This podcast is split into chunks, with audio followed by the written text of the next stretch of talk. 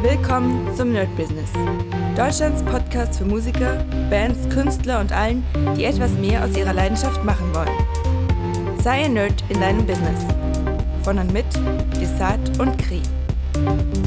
Hi Leute und herzlich willkommen zu einer neuen Folge vom My Business. Und ja, heute gucken wir uns ein bisschen meine Woche an. Ich werde obwohl ich das eigentlich am Dienstag machen wollte bei Making the Beat News Studio, werde ich trotzdem ein bisschen darüber quatschen, weil jetzt doch einiges passiert ist. Äh, neue Kunden am Start, eine neue Sängerin und ja, Hip-Hopper, Sänger, R&B-Lerin, so könnte man sagen. Und ja, für die machen wir jetzt eine EP.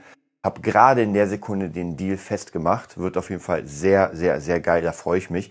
Und jetzt langsam muss ich sagen, ähm, wir sind natürlich noch also da ist auf jeden Fall noch unglaublich viel Potenzial nach oben offen. Aber langsam, langsam kommt es doch schon in diese Richtung, dass ich merke, okay, jetzt, jetzt rollt der Euro.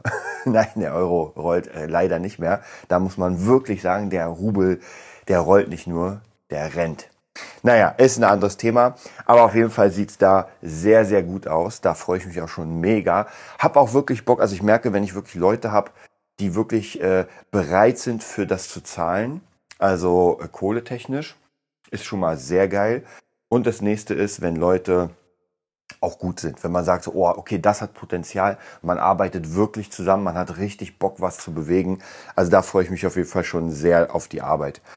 Ähm, ansonsten, was jetzt rauskommt, ich glaube, ich weiß gar nicht, ob ich das beim letzten ähm, Making the Studio, BeatNerd Studio gesagt habe, aber ich glaube schon, dass jetzt endlich der Slap House Kurs äh, on ist. Das ist einer der ersten Kurse von sehr vielen. Also ich merke auch, als ich den gemacht habe, man muss wieder reinkommen.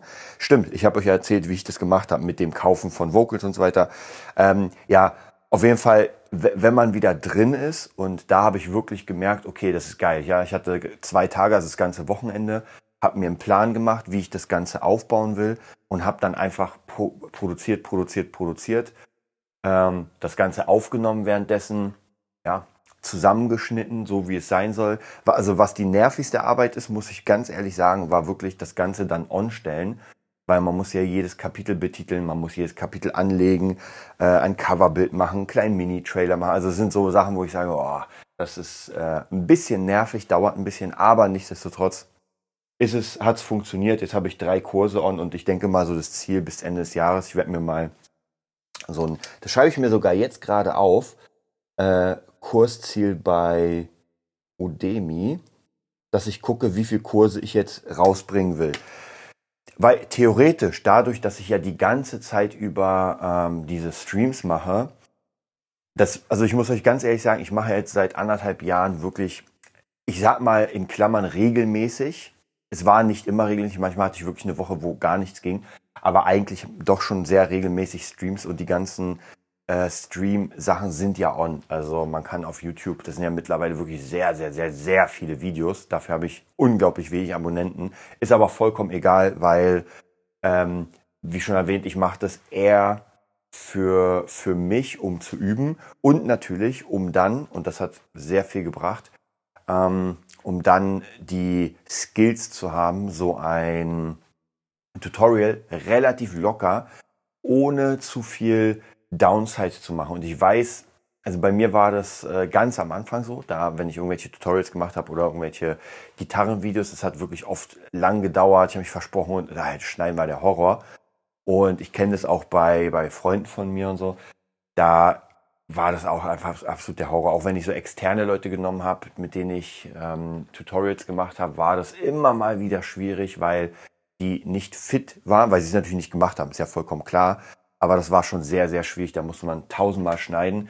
Und hier merke ich gerade, dadurch, dass ich das wirklich jetzt anderthalb Jahre mache, dann noch der Podcast zum Quatschen, dann noch die anderen Tutorials. Also eigentlich kann ich mich hinsetzen und von Anfang bis Ende einen Song durchproduzieren und währenddessen schreiben und brauche eigentlich ähm, keine Schnitte. Also das einzige Mal, wo ich bei äh, dem Tutorials, beim Step House Tutorial einen Schnitt machen musste, war, weil ich vergessen habe, mein Handy auszumachen und da hat gerade mein Dad angerufen. Ja, ich bin richtig drin. Ich habe gerade den Rezo-Bus gemacht und dann auf einmal klingelt mein Handy. Ich habe mir so, nein. Und dann sieht man mich noch wie so ein, äh, wie, wie, wie so ein, äh, wie heißen diese, wie so ein Frettchen gucken. Und ich denke mir gerade so in meinem Kopf so, okay, was machst du jetzt? Machst du weiter oder ja, und da war es eh schon zu spät. Also habe ich dann einfach ausgemacht, habe das Handy ausgemacht, habe gleich weitergemacht. Deswegen habe ich die Rezo-Bass in zwei Parts geteilt. Ich hätte es auch zusammenschneiden können, aber dachte mir, ey, dann mache ich halt den ersten Part und den zweiten Part, ist gar kein Problem. Ja, also das ist auf jeden Fall eine Sache, die sowieso, habe ich ja schon mal gesagt, Potenzial hat, denn ja, äh, wir brauchen es nicht schönreden. Die wirtschaftliche Lage, um da mal wieder hinzukommen, sieht nicht so gut aus. Also ich muss auch wirklich sagen, ich bin so ein bisschen überrascht, und ich mache es selbst auch nicht, also deswegen gar keine Frage, aber ich bin überrascht, dass keiner auf die Straße geht, weil ich meine, äh, zu Corona-Zeiten, als die ganzen, ähm, ja, wie soll ich sagen, diese Beschlüsse und äh, Lockdowns, da gingen ja richtig viele auf die Straße, auch unerlaubterweise. Und jetzt gerade ist die Inflation mal richtig krass. Die Amis haben, glaube ich, jetzt die 8%, wenn ich mich nicht irre. Gab es gestern die Zahlen. Äh, bei uns sieht es auch nicht gut aus. Ja, bei uns kann es sein, dass wir demnächst kein, kein Gas mehr haben und es kalt wird. Also das ist so krass, weil das interessiert dann die Leute doch wieder weniger. Also ich habe jetzt zumindest offiziell habe ich nirgendwo gehört, dass irgendwie eine Demo ist. Ähm, ja, gegen das. Also keine Ahnung. Und das ist schon heftig. Was ich ziemlich viel gehört habe jetzt, das wird aber auch hier in den Nachrichten überhaupt nicht gebracht. Also ich weiß nicht, ob ihr es wusstet, aber in den Niederlanden, in ich glaube Spanien auch, Italien auch und auch in Deutschland machen ganz viele Traktorfahrer, also Bauern äh, Proteste wegen bestimmten Regelungen. Und zwar richtig krass. Also in ähm, Holland ist das glaube ich schon sehr, sehr krass. Also das kriege ich nur am Rande mit, weil ich schon viele Sachen konsumiere, auch wirklich sehr tief, aber man kann sich nicht alles merken. Also ich habe mir letztens bei äh, Marc Friedrich, Friedrich heißt er, glaube ich, äh, der Finanzmensch, nenne ich ihn mal. Der hat ein sehr geiles Interview mit jemandem von den Bauern. Kann man sich einfach angucken. Ist wirklich sehr gut. Hat mir jetzt komplett mal reingezogen und das, aber dadurch, dass einfach sehr viele Informationen sind und ich da gar nicht so drin bin, habe ich jetzt das Einzige, was ich behalten habe, ist, dass sie irgendwie gegen irgendwelche Regeln sind und dagegen protestieren und eine ganze Menge. Also von dieser ganzen Stunde, die wirklich sehr, sehr wissenswert war, habe ich jetzt genau das behalten. Also deswegen sage ich ja, man kann sich wirklich nicht alles behalten. Man muss halt so ein bisschen gucken, in welche Richtung das Ganze geht. Ja, und trotzdem müssen wir ja überlegen, was wir machen. Also es bleibt ja nicht aus, ähm, auch, auch geschäftstechnisch zu checken, so wohin geht das. Bei, bei mir muss ich euch ehrlich sagen, ist das immer halt so eine Talfahrt, weil jobtechnisch sieht es ja wirklich gut aus. Also ich meine, ich auch jetzt im Moment äh, viele äh, Gitarrenschüler haben wieder neu angefangen. Das kommt wahrscheinlich deswegen, weil ich einfach meinen Fokus so ein bisschen wieder leicht dahin geschoben habe. Also ich hatte ja, glaube ich, Anfang des Jahres oder irgendwann hatte ich ja vor, das eigentlich komplett sein oder zumindest so, dass ich keine neuen Schüler mehr annehme. Naja, jetzt hat sich halt vieles verändert durch jetzt nochmal die Inflationskacke und Corona damals. Also habe ich doch gesagt, gut, das ist eine feste Sache, die bei mir immer funktioniert hat und es wird immer Leute geben, die Unterricht wollen. Also gut, dann machen wir das jetzt weiter und verstärkt, wobei ich hier auch natürlich wieder merke, wenn ich das mache, habe ich natürlich weniger Zeit zum Produzieren und zum Mixen. Das heißt, diese Jobs, die ich jetzt alle annehme, muss ich halt auch noch irgendwo dazwischen quetschen. Was ja nicht so easy ist, weil das ist halt doch ein bisschen zeitaufwendiger. Muss man jetzt so ein bisschen gucken, wie man, wie man das am besten macht. Check ich mal die nächsten Tage. Ich habe sowieso in einer Woche, also nächste Woche ist ja schon die Tour am 22. fängt die Ostseetour an mit Postaurus. Deswegen werde ich bis dahin, macht es sowieso keinen Sinn, das sich zu überlegen. Ähm, aber trotzdem wird das irgendwann ein Thema sein, wie ich meine Zeit einteile. Denn ja, ich will, ich will natürlich auch nicht zu langsam sein, sondern das soll ja auch schon Bewegung sein. Es soll wirklich regelmäßig sein. Ich will auch besser in dem ganzen Zeug werden, was ja auch passiert und so weiter und so weiter. Also muss man ein bisschen gucken, wie man es am besten macht. Aber natürlich wäre es schade, die Kohle von dem Unterricht natürlich wegzupacken. Auf der anderen Seite, wenn genug Jobs sind für das Mixing, produzieren, dann kommt ja da die Kohle rein. Also von der schwierige Sache und es macht es noch schwieriger äh, wegen der Inflation, wegen den steigenden Preisen, weil jetzt, wenn man dasselbe verdient, hängt es halt davon ab, wo man gerade stand.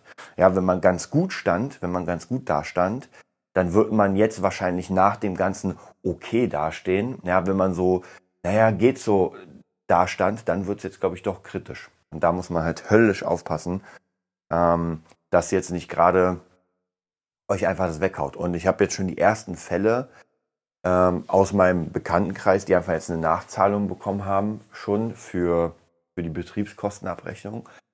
Einfach mal 1400 Euro. Was ja mal ein bisschen Psycho ist. Ähm, und das nächste ist dann natürlich noch eine Erhöhung. Ich glaube, bei der einen war es 120 Euro Miete. Also ich glaube, da ist gar nicht so viel Miete an sich drin, sondern das sind einfach die Betriebskosten, die dann hochballern. Und Leute, stellt euch mal vor, ihr müsstet jetzt noch mal 120 oder 140 Euro draufschlagen auf eure Miete. Irgendwann wird das nicht mehr geil.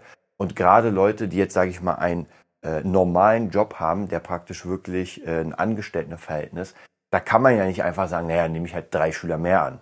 Ja, jetzt mal abgesehen davon, die muss man auch noch kriegen. Aber bei mir ist immer die Möglichkeit zu sagen, okay, dann, wenn natürlich die Zeit es zulässt, das ist auch nochmal so ein Faktor, weil irgendwann, gerade als kreativer Mensch, ist halt auch die Pause, wo man nicht Geld verdient, ist auch eine, eine Sache, wo man lernt und übt. Also ich bin ja die ganze Zeit am Weiterlernen, am Schauen von neuen Sachen für meine Kunden und, und, und. Also von dem her, auch wenn ich jetzt nichts mache, bin ich halt trotzdem am Machen.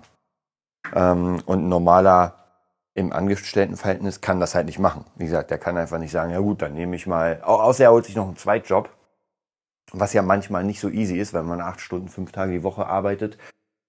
Und da vielleicht noch Kellner dann am Wochenende, das kann man machen mit 20, 30, aber dann wird es irgendwann doch schon ein bisschen schwierig von der, von der Kraft her. Also da ist auch wieder so eine Sache, hm, Vorsicht, da muss man aufpassen, wie man mit seinen Kräften haushält. Also es ist eine sehr, sehr, finde ich, sehr, sehr undurchsichtige Lage. Und ich ziehe mir auch immer wieder, äh, was sehr interessant ist, einfach verschiedene Formate rein. Ich muss ja ganz ehrlich sagen, ich habe euch ja letztens schon erzählt, ich gucke mir ja dieses Viertel nach acht an vom also Bildformat. Ich bin gar kein Bildfan. Aber es ist schon sehr, sehr interessant, weil es sind immer fünf, also der Gastgeber und vier ähm, vier, vier Leute, die kommen aus der Politik, aus der Wissenschaft, also wirklich alles. Es war sogar letztens ein Freund von mir, ein Rapper, ein Tourette-Rapper, Jean, ich wollte gerade Jean-Paul, äh, Jean. Und ähm, ja, es war mega interessant. Und die reden einfach über verschiedene Themen. Und da merkt man doch, wenn immer wieder Politiker sind äh, und, das, und die dann natürlich angegriffen werden, was hier schief läuft, dann merkt man doch schon, dass die eigentlich nicht wissen, was die sagen sollen. Also schon in der Politik, wenn man sich die Debatten anguckt, dann äh, reden die, reden, reden, reden und reden die und es kommt nichts raus. Und da ist es halt so sehr, man merkt, dass sie, ja, da, da wird man nichts rausbekommen, weil sie selbst wahrscheinlich einfach nicht wissen. Ja, also wenn man irgendwie fragt, okay, Politik ist dazu da, um uns zu schützen, um das Beste für uns zu machen.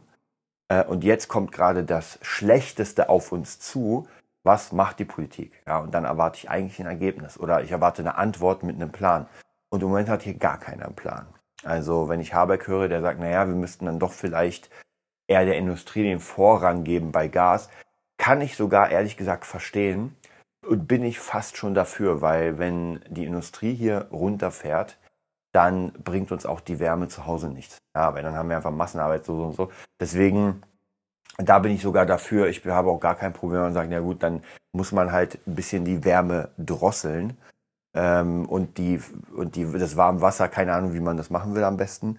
Aber ich werde sowieso jetzt im Winter, wenn es kalt wird, mit dem Gedanken an die steigenden Preise, werde ich sowieso nicht so viel heizen und gucken, dass sich das irgendwie so ein bisschen ausgleicht. Das Problem ist auch hier wieder leider, nicht vergessen, eine Wohnung muss beheizt werden, sonst setzt sich Schimmel an. Und das wird dann richtig, richtig teuer, wenn einfach alle Leute aufhören zu heizen und äh, einfach die Wohnung dadurch kaputt geht. Ja, muss man auch nochmal aufpassen. Das hat man wahrscheinlich auch nicht so bedacht.